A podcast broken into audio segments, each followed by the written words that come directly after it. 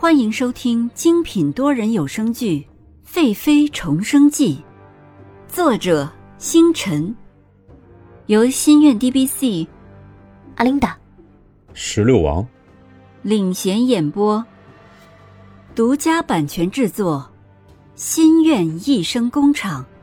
欢迎您订阅收听。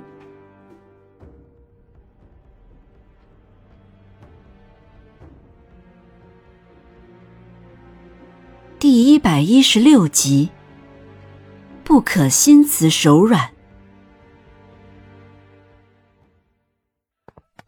皇上走后，海棠和绿儿都进来了，皆是泪眼汪汪的看着尹宁鹤。大家都知道，小姐能等到今天真的很不容易，尤其是绿儿自己跟着小姐一起嫁入皇宫。他是看着蓝静怡如何使坏欺负小姐的，看着皇上曾经是多么冷淡的对待小姐，看着一群狗仗人势的奴才怎样的无视他们。尹宁鹤拉着绿儿的手，用怀里的手绢擦拭她脸上的泪水，说道：“ 好好的，哭什么？”绿儿知道小姐的苦，看着小姐还这么安静的坐在这里。可是他瘦弱的身躯，眼下的乌青，唉，还是没有办法不让他想到曾经很苦的小姐，于是再也忍不住，哇的一声哭了出来。海棠拉过情绪失控的绿儿，轻声哄道：“好啦，你再哭，我也要跟着你哭了。”绿儿看着海棠，用力的擦了擦自己的脸，说道：“嗯，我不哭了，从今以后。”我会一直跟着小姐笑的。嗯，好了好了，沁儿，你和绿儿去看着修儿，她身边没有你们，我不放心。沁儿说了声好，就拉着绿儿出去了。尹宁鹤让海棠坐下，自己倒了一盏茶，说道：“海棠，虽然现在我和皇上好了，蓝静怡疯了，可是我还是不放心。”我和小姐是一个心思，只是我怕万一皇上还对她念及私情，若是小姐强行动了她，会影响小姐和皇上。放心，不会的。即使我现在悄悄的杀了他，皇上也不会调查的。看着尹宁鹤信心十足的说着，海棠悬着的心放下了。如果小姐不能确定的话，那自己是真的要担心皇上对小姐是不是真的用心。如果皇上只是垂涎小姐的美貌，顾忌尹君生的实力才对小姐这样，自己是真的要担心了。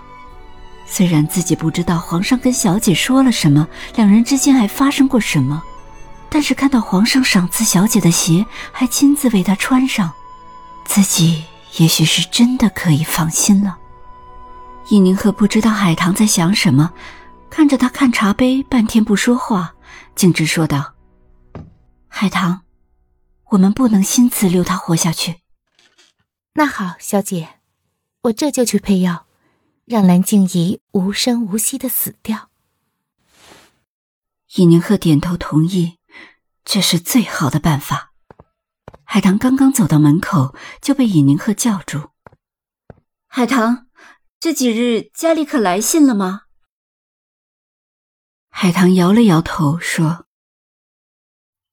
还没有，不过小姐放心，有少爷在呢。”嗯，不过你还是写封信问问吧。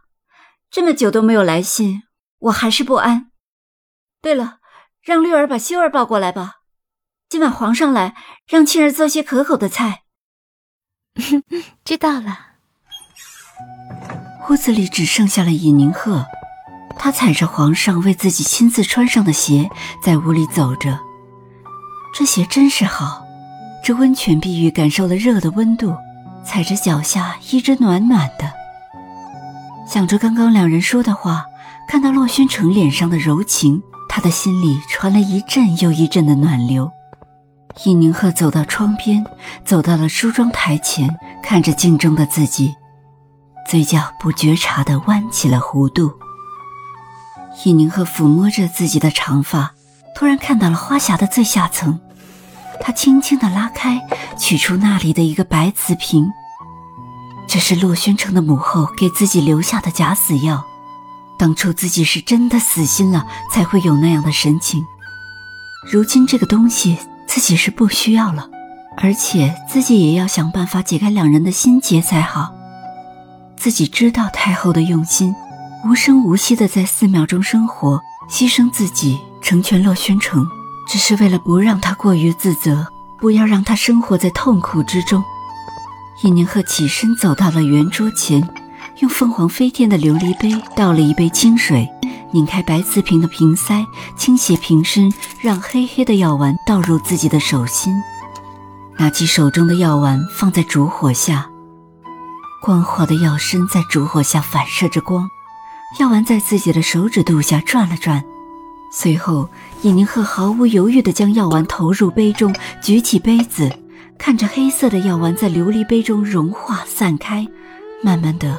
清水全都变成了黑色，尹宁鹤的心里轻松了。虽然这并不代表着什么，但这预示着自己没有心结了。他拿着杯子走到花架上的花盆上，将杯子里的液体倾倒出来。随后，尹宁鹤像做了件什么大事似的，解脱的拍了拍手。